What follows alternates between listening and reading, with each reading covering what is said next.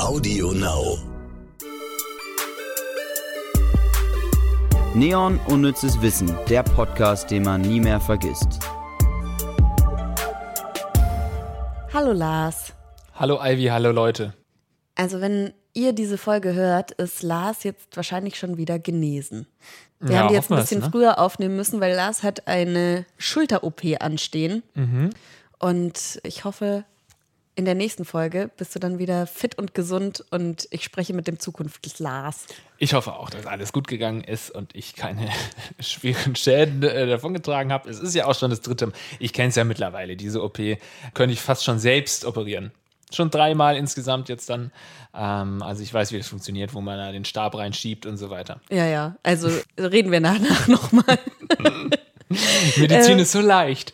Und das ist auch unser Thema heute. Bevor wir jetzt hier anfangen, will ich nur ganz kurz noch zwei Nachrichten von euch vorlesen. Das habe hab ich eigentlich für die letzte Folge äh, versprochen gehabt und dann haben wir es einfach völlig wieder vergessen. Deswegen hier kurz eure Nachrichten. Moment. Eine Nachricht, die ging direkt an dich, Lars, weil du hast in einer Folge, warst du irgendwie etwas sauer auf Wassermelonen und Tom hat uns geschrieben und hat dir ein kleines Foto dazu geschickt, auf dem du dann genau erkennen kannst, wann eine Wassermelone gut ist und wann nicht. Und zwar ist es besser, wenn die Melone runder ist, dann soll sie besser schmecken, also süßer schmecken. Und wenn sie viele orangene Stellen hat, dann schmeckt sie wohl auch mehr, als wenn sie eher weiße Stellen hat. Und umso mehr wie so Kratzer, braune Kratzer drauf sind, umso süßer ist sie auch. Ganz ver- toll, oder? Ich fand es richtig nett von Tom. Vielen, vielen Dank. Ich werde beim nächsten Einkauf ähm, darauf achten, dass ich eine süße, saftige Melone kaufe und nicht so eine eklige, trockene, äh, die einem im Hals und wo man denkt, ach Gott, jetzt habe ich so viel geschleppt und so viel Arbeit gehabt, die aufzumachen und es schmeckt gar nicht. Und wir haben noch eine Nachricht von Nina bekommen. Sie ist 13 und kommt aus Österreich. Und sie hat den Podcast vor gar nicht allzu langer Zeit entdeckt und sagt, sie hat jetzt schon fast alle Folgen gehört und ist Fan von uns. Und das ist ganz, ganz toll. Mega. Und sie meint, wir könnten doch mal eine Folge über Hunde oder Österreich machen. Schreiben wir uns auf. Schreiben wir uns auf und bei Tieren sind wir sowieso immer dabei, da brauchen wir uns gar nicht groß überzeugen. Richtig. Und ich muss noch was erzählen. Und zwar war ich letzt bei einer anderen Podcast-Aufnahme dabei und habe Aufnahmeleitung gemacht. Und die Gäste waren große Fans von uns. ja. Das, das war so völlig verrückt, weil ähm, es ist ein Transgender-Podcast, Herzfarben heißt der. Und ich fand, war sowieso völlig geflasht von den Geschichten, die die Gäste und auch der Host äh, Brix Schaumburg da erzählt haben. Es ist äh, wirklich so, so krass, was Menschen alles erleben müssen, nur weil sie sich, weil sie sie selbst sind. Also, da war ich wirklich sehr geflasht. Aber ich kam da jedenfalls an und Daniel, der eine Gast in der Folge, der hat mich schon begrüßt mit Du bist also Ivy. Und ich dachte, er verarscht mich halt wegen meines Namens, weil der halt nicht so sonderlich bekannt ist oder Ja. so. Und dann hat er das immer wieder gesagt. Und dann hat er irgendwann irgendwas von unnützes Wissen gedroppt. Und anscheinend ist er großer, großer Fan von uns. Und er hat uns schon gesagt, falls wir mal eine Folge zum Thema Geschlecht oder Sexualität in die Richtung machen, dann wäre er super gerne Gast. Finde ich richtig Ich finde die Idee mega gut. Ja. Daniel, es war so schön, dich kennenzulernen und ganz, ganz liebe Grüße an dieser Stelle an dich. Das machen wir auf jeden Fall. Bin ich dabei. So, jetzt aber zum Thema Medizin und ich würde sagen, wir fangen einfach ganz schnell und versuchen diesmal wirklich die Fakten schnell, zu ja, machen. Ja, das reicht jetzt auch mal. Schnelle Fakten. Druckertinte von HP kostet mehr als menschliches Blut. Krass. Das Wort Muskelkater kommt nicht von der männlichen Katze, sondern ist eine Verballhornung von Katar, dem medizinischen Begriff für eine Schleimhautentzündung. Den Fakt habe ich tatsächlich von dir, Lars. Ja, den habe ich doch schon mal gedroppt hier auch in der, in, in der Show, oder? Ich glaube, den habe ich rausgeschnitten. du Schwein. Also natürlich weiß ich das, weil ich jede Folge nochmal angehört Ja, habe und ja, ich ja. war erzürnt. Über 7000 Menschen sterben in den USA jährlich wegen der unleserlichen Handschrift ihrer Ärzte. Ist es aber auch hart. Warum können Ärzte nicht einfach normal unterschreiben? Hast du jemals etwas lesen können, was ein Arzt... Nein, das ist nicht möglich. Es Das ist, ist nicht einfach nicht möglich. Und da habe ich auch wirklich ein, ein aktuelles Beispiel. Ich erzähle es ganz kurz. Der Arzt, der mich an der Schulter operieren wird, hat extra auf dem Zettel, als wir die Vorbesprechung hatten, der hat mich innerhalb des Gesprächs 20 Mal gefragt, ob es die linke oder die rechte Schulter ist, immer links. Und dann hat er wirklich einmal auch, um das nochmal zu zementieren, auf dem Zettel geschrieben, linke Schulter, oder? Ja. Er schreibt links hin. Linke Schulter, oder? Ja. Und hat wirklich fünfmal links hingeschrieben, damit ich mir ganz sicher bin, dass ich mich nicht verplapper. Und jetzt habe ich später nochmal diesen Zettel gesehen und, und, auch wenn es da fünf, sechs Mal steht, es könnte genauso gut auch rechts heißen. Okay, wir sind Das also gespannt. So schlecht. äh, diese furchtbare Schrift. Ich, wahrscheinlich muss man das auch erstmal üben, dass man so scheiße schreibt. Wie andere, weißt du, ich habe in der Grundschule, habe ich immer versucht, extra schön zu schreiben. Und meine Schrift hat sich auch im Laufe der Jahre immer wieder geändert. Und man versucht dann, ich weiß nicht, ob das bei Jungs in dem Alter dann auch so ist, aber ich hatte dann eine Zeit lang versucht, genauso wie meine Mutter zu schreiben, weil ich das so schön fand. Aha. Aber ich habe es halt nie so richtig hinbekommen und bin auch bis heute sehr inkonsequent. Mein A schreibe ich manchmal rund und manchmal mache ich mit diesem Bogen oben Ja, ja. so ein Druck-A. Ja.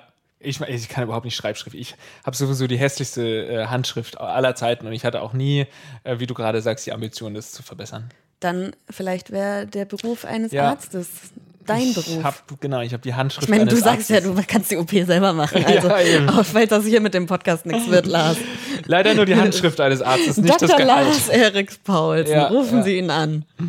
Der britische Arzt Bill Kirkup hat in einer Langzeitstudie der Fans von vier britischen Clubs über fünf Jahre herausgefunden, dass Männer nach einer Heimspielniederlage ihrer lokalen Fußballmannschaft mit einer 30 Prozent höheren Wahrscheinlichkeit an einem Herzinfarkt oder Schlaganfall sterben.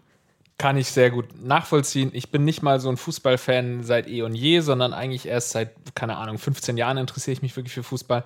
Aber selbst da schlägt mein Herz tatsächlich höher, wenn meine Mannschaft der FC Bayern München spielt. Nein, Und, du äh, bist Bayern-Fan. Lars. ja, also ich bin wirklich nicht so ein Hardcore-Fan, der jetzt alles weiß darüber, aber ich äh, erwische mich einfach dabei, dass es mir echt schlecht geht, wenn die verlieren und dass es mir gut geht, wenn sie gewinnen. Also geht es mir eigentlich auch meistens gut. Wahrscheinlich genau deswegen. Das ist ja dieses Klischee, was Leute immer sagen: Ja, du bist nur Bayern-Fan, weil die halt immer gewinnen. Wahrscheinlich haben sie recht. Ich will einfach guten Fußball sehen und das sieht man sonst eigentlich selten.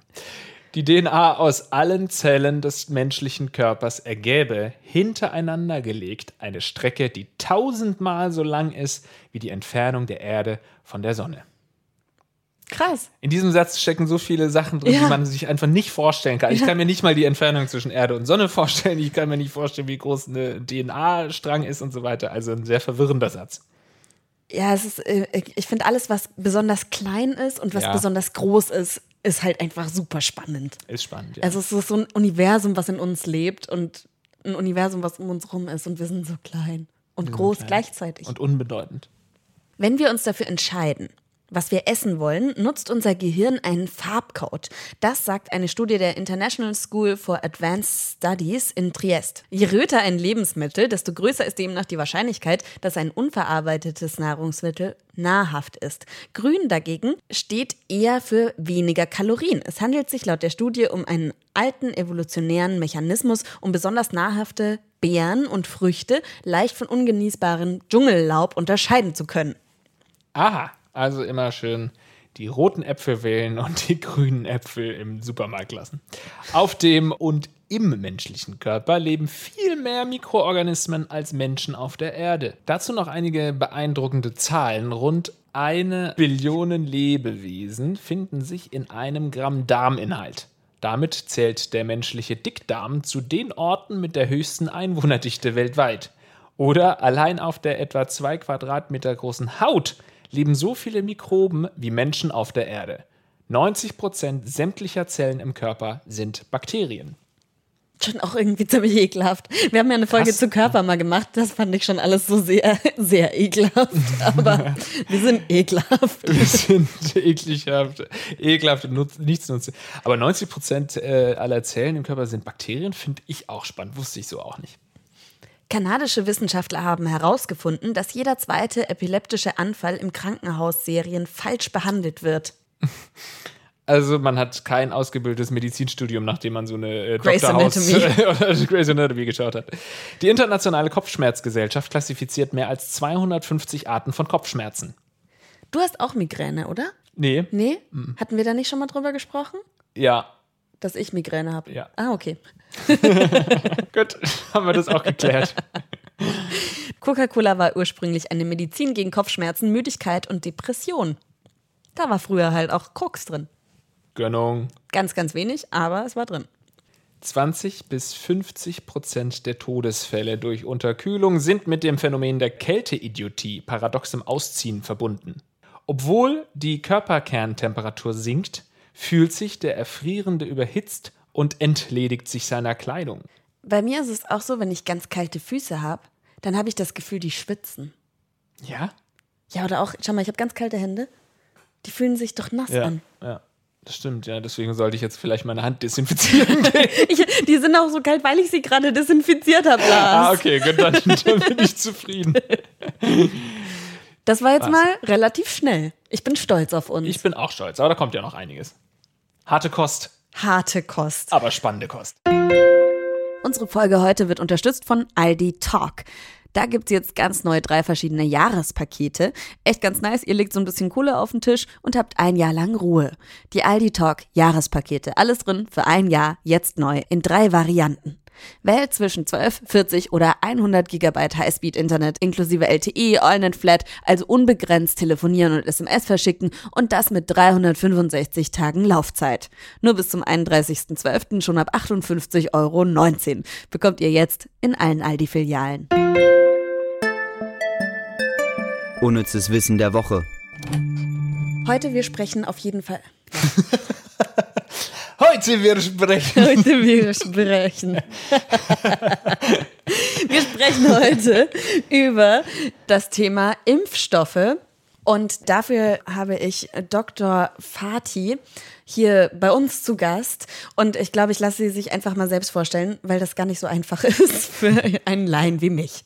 Ja, hallo, ich heiße Anita Fati und ich bin Ärztin und Wissenschaftlerin. Das nennt sich Clinician Scientist. Ich habe also eine Doppelrolle und als Ärztin, da bin ich am Universitätsklinikum Ha- Hamburg-Eppendorf in der Infektiologie tätig.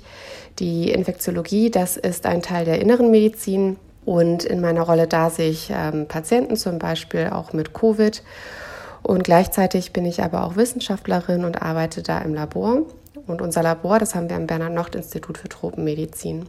Und jetzt in der Impfstoffforschung bei uns am UKE, da bin ich stellvertretende Studienleiterin unserer Studie und sehe da Probanden und bearbeite dann auch das Blut mit unserem Team im Labor und ähm, sehe mir die Sicherheit des Impfstoffes an. Ja, und als kleine Ergänzung, wenn ich von Impfstoffstudie spreche, dann meine ich unsere Impfstoffstudie gegen SARS-Coronavirus 2. Frau Dr. Fatih weiß also Bescheid, sowohl von dem operativen als auch von dem wissenschaftlichen Arbeiten mit Krankheiten und Infektionen und Impfstoffen. Und ich habe sie gefragt, weil es wird die ganze Zeit über einen möglichen Impfstoff gesprochen. Aber wer zur Hölle weiß überhaupt ganz genau, wie ein Impfstoff funktioniert? Also, Frau Dr. Fatih, wie funktioniert ein Impfstoff und warum dauert das so lange, in Anführungszeichen, bis ein Impfstoff entwickelt ist? Also eine Impfung versucht dem Körper vor- vorzugaukeln, dass er infiziert ist, ohne dass die Erkrankung ausgelöst wird. Und das funktioniert dann so, dass man Teile eines Krankheitserregers verimpft und das Immunsystem kann dann eine Immunantwort auslösen, erkennt also diese Teile und wenn man dann diesen Erreger durch eine Infektion erhält, dann kann das Immunsystem diese Erkrankung schon abwehren, weil es sich an die Erregerteile erinnert. Zum Beispiel können sich schon Antikörper gebildet haben, aber es können sich auch andere Immunzellen, die diesen Erreger schon merken, zum Beispiel die T-Zellen, das ist ein Teil der weißen Blutkörperchen.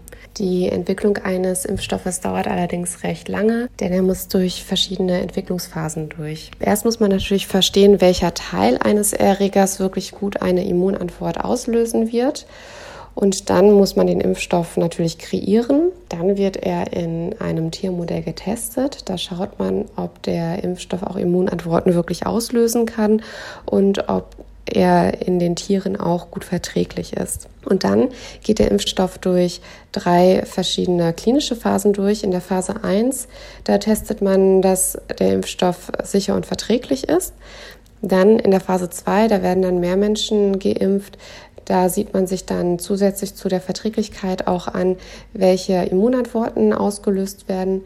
Und dann letztendlich in der dritten Phase, da versucht man zu verstehen, wie gut der Impfstoff dann auch vor der Erkrankung schützen kann. Erst dann kann der Impfstoff lizenziert werden, das heißt, dann kann er für die Bevölkerung auch irgendwann zur Verfügung stehen.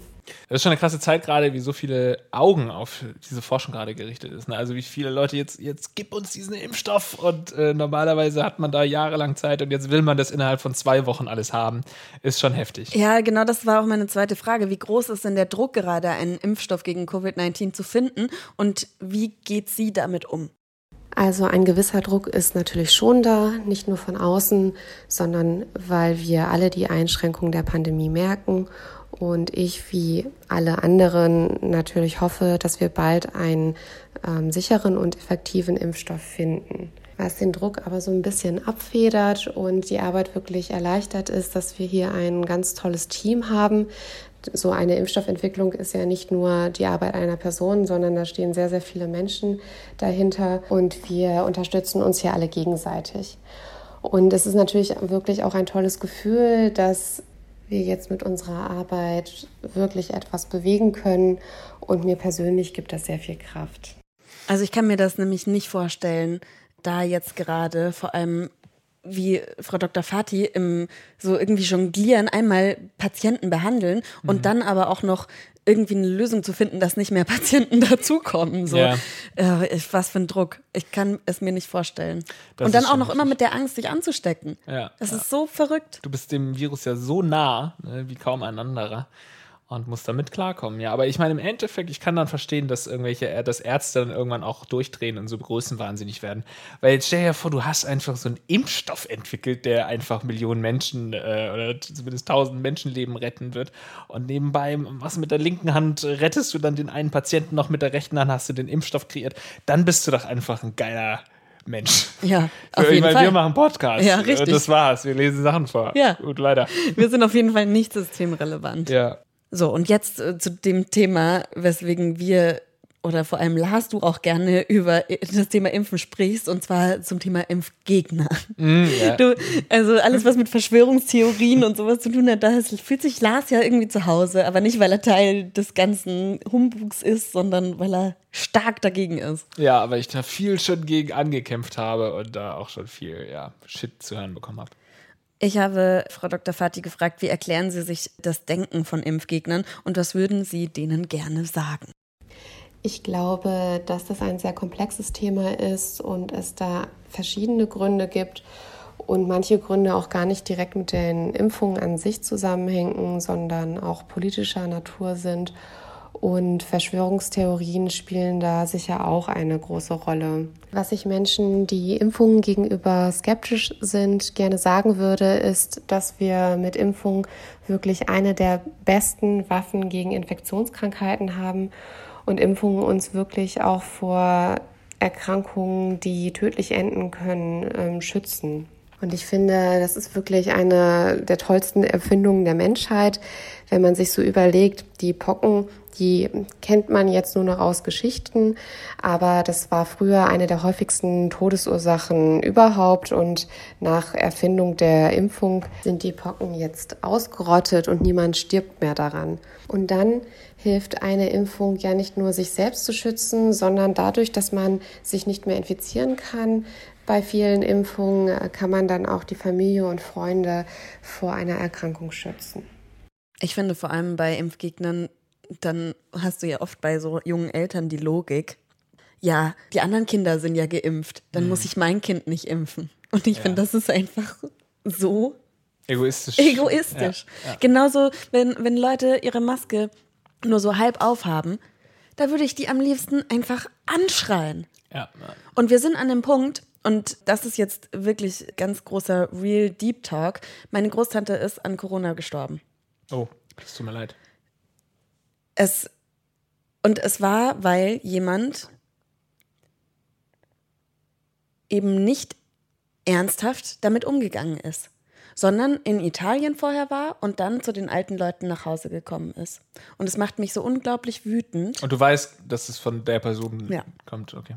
Ja, also ich, ich weiß gar nicht, es ist jetzt auch schon wieder ein bisschen her und es ist trotzdem einfach noch so viel Wut in mir. Mhm. Weil wenn ich da auf der Straße oder in der Bahn jemanden sehe, ich würde die am liebsten anschreien und sagen, hey, es geht nicht um euch, es geht um andere. Mhm. die vielleicht nicht so privilegiert in dem Sinne, wir reden in letzter Zeit sehr viel über Privilegien und mhm. auch Gesundheit ist ein Privileg. So. Ja.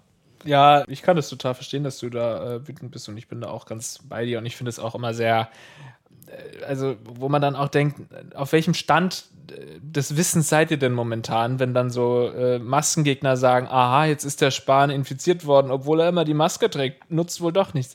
Niemand sagt, dass die Maske hundertprozentig schützt vor Corona. Ja, die Maske schützt ja andere. Es geht um die anderen hauptsächlich, ein bisschen auch sich selbst, aber hauptsächlich die anderen und dadurch ja auch sich selbst und so weiter. Und dass man da einfach so ignorant ist, was den Stand der Wissenschaft angeht. Ich bin ja kein Wissenschaftler. Das heißt, wenn ich mich mit Leuten über Impfungen unterhalte, mit Verschwörungstheoretikern oder so, dann ist es ja nicht meine Forschung oder meine Meinung, die ich dann da vertrete, sondern ich bin, okay, das kannst du naiv nennen, aber ich, äh, du nicht, aber das könnt ihr naiv nennen, ich vertraue der Wissenschaft ja. Im Allgemeinen. Ich vertraue nicht einem einzelnen Wissenschaftler, sondern ich vertraue dem System der Wissenschaft, dem weltweiten System der Wissenschaft, das ja immer darauf beruft, dass äh, Dinge falsifizierbar sind, dass da Dinge geprüft werden, dass der Wissensstand sich verändern kann und so weiter. Und dem vertraue ich einfach. Und da gucke ich einfach, was ist der aktuelle Stand. Okay, Impfung, äh, äh, gibt es keine Beweise dafür, dass sie das auslösen, was, was eben oft gesagt wird von Impfgegnern, dann glaube ich dem jetzt einfach mal. Äh, natürlich kannst du eine Verschwörung sehen, dass alle Wissenschaftler auf der Welt den geheimen Plan haben, die Menschheit auszurotten und so. Das kannst du glauben, dann bist du halt einfach ein Vollidiot. Aber ich bin eben einer, der einfach den, der Wissenschaft glaubt. Und wenn die Wissenschaft dann sich einig ist, dass das, äh, dieser Impfstoff, der gefunden wird, den haben wir lang genug erprobt und da ist wirklich, das ist äh, sicher ähm, und, und, äh, und so weiter, dann werde ich dem glauben. Wenn dann aber die halbe Wissenschaft noch sagt, naja, der ist aber noch nicht, äh, da ist noch keine Langzeitstudie und so, dann werde ich das zumindest mal äh, skeptisch hinterfragen. Auch jetzt nicht von vornherein sagen, ich werde das nicht, äh, mich da nicht impfen lassen, aber dass man zumindest eine gewisse Skepsis hat. Wenn die Wissenschaft skeptisch ist, kann ich verstehen. Einfach immer mit der Wissenschaft gehen bei Dingen, von denen man keine Ahnung hat. Denn die beschäftigen sich ihr ganzes scheiß Leben damit. Richtig. Und die haben so lange studiert schon alleine. Ja. Und dann will ich mit meinem Medienbachelor, kann, ich kann doch nee. nicht mit jemandem wie Frau Dr. Fati nee. da in die Diskussion gehen. Ja. Und man, man, muss auf Menschen äh, wie Frau Dr. Fati einfach dann vertrauen, die ja. das auch nicht alleine macht, sondern wie sie ja auch gesagt hat, in einem großen Team. Und ich, natürlich gibt es, um das noch zu, es gibt natürlich Forschungsgelder und so, die Leute beeinflussen, die auch Wissenschaftler beeinflussen. Es gibt natürlich Agenten, die gefahren werden und so weiter. Aber deswegen sage ich ja auch wirklich, wie du auch gerade nochmal gesagt hast, es geht ja nicht um den einen Wissenschaftler, um die eine Institution, sondern meinetwegen um die eine, die bringt was raus und dann wird es aber geprüft von der weltweiten, weltweiten Wissenschaft. Und wenn es geprüft wurde und dann eben alles falsifiziert oder auch nicht wurde und alles bestätigt wurde, dann kann man dem einfach glauben. Und wenn nicht, dann ist man, dann interessiert man sich nicht für Fakten und dann interessiert man sich nicht für die Wahrheit und dann kann man auch nicht ähm, diskutieren. Ich finde, man darf auch manchmal einfach ein bisschen jammern, aber that's it halt ja. jetzt now. So. Man muss damit äh, umgehen lernen. Was nicht heißt, dass man alle Maßnahmen immer begrüßen soll. Man kann auch alles hinterfragen. Man kann auch äh, gegen irgendeine Maßnahme von der Regierung sein. Und das muss man dann eben einfach auch begründen, wieso das äh, vielleicht eine falsche Maßnahme ist oder nicht. Und dann kann man da auch sinnvoll diskutieren, aber wenn man dann eben wieder mit irgendeiner Verschwörung kommt und so sagt, irgendwie die Politiker äh, wollen uns irgendwelche Chips einpflanzen so, dann ist sorry, dann braucht man da auch nicht mehr groß diskutieren drüber. Ach, ja, immer wieder schön, dieses Thema Verschwörungstheorien. Ja, es kommt ab und zu mal hier raus, aber grundsätzlich auch das Thema Medizin ist natürlich wahnsinnig spannend und äh, Frau Dr. Fati, Respekt für das, was sie da macht und wir hoffen, dass sie auch gesund bleibt und ja, erfolgreich, erfolgreich wird mit dem, was sie gerade tut. Unnützes Quissen. Also wir haben ja die letzten zwei Quizze jetzt mit Melissa gespielt mhm. und es steht Gleichstand. Erste Frage haben wir beide falsch, dann haben wir beide richtig und diesmal bereichert uns Phil, mhm. unser Werkstudent, mhm. mit seiner Frage zum Thema Medizin. Der medizinische Fachausdruck Rhinotelexomanie bezeichnet A kollernde und gurrende Darmgeräusche, bedingt durch die Bewegung des mit Gas und Flüssigkeit gemischten Darmenteils. B. Eine unangenehme Empfindung der Haut, die eine Abwehrreaktion hervorruft, auch Juckreiz genannt. Oder C. Das zwanghafte Einführen eines Fingers in die Nase, meist um angetrocknetes Nasensekret oder Fremdkörper zu entfernen. Popeln. ja. Okay. Okay. Eins, zwei, drei, C. Ah, wieder gleich. Ah, Wegen Rhino, Rhino ne? Rhinoceros. ja, ich hoffe, es stimmt. Wenn nicht, super smart ähm, die Frage gestellt, aber ich denke, wir haben recht. Und die richtige Antwort ist Trommelgeräusche. Du, du, du, C. Der medizinische Fachausdruck Rhinotelexomanie bezeichnet das zwanghafte Einführen eines Fingers in die Nase, meist um angetrocknetes Nasensekret oder Fremdkörper zu entfernen. Auch Nasenbohren genannt. Pupillen, genau. Ja, da, also so leicht ist es nicht mit uns. Wir kennen uns Ja. aus mit den lateinischen Begriffen. Äh, wir wissen, dass Rhino irgendwas mit dem Rhinoceros zu tun hat, dass irgendwas mit der Nase zu. Wir spinnen uns das ja irgendwie zusammen, Ja. aber offensichtlich hat es gereicht. ihr müsst mehr liefern. ja. Ihr, ihr, ihr habt größere Gegner, als ihr denkt. Oh yeah. Gut, aber ich freue mich, dass wir immer noch äh, uns einig sind, äh, beziehungsweise dass wir immer noch auf einer Ebene sind und uns nicht streiten müssen, Ivy. Ja. Sehr schön. Ich auch gut. Dann lasst äh, gerne eine positive Bewertung da, wenn euch dieser Podcast gefallen hat. Da freuen wir uns nämlich auch drüber. Auf jeden Fall. Bis nächste Woche. Tschüss. Ciao. Neon Unnützes Wissen, der Podcast, den man nie mehr vergisst. Jeden Montag neu.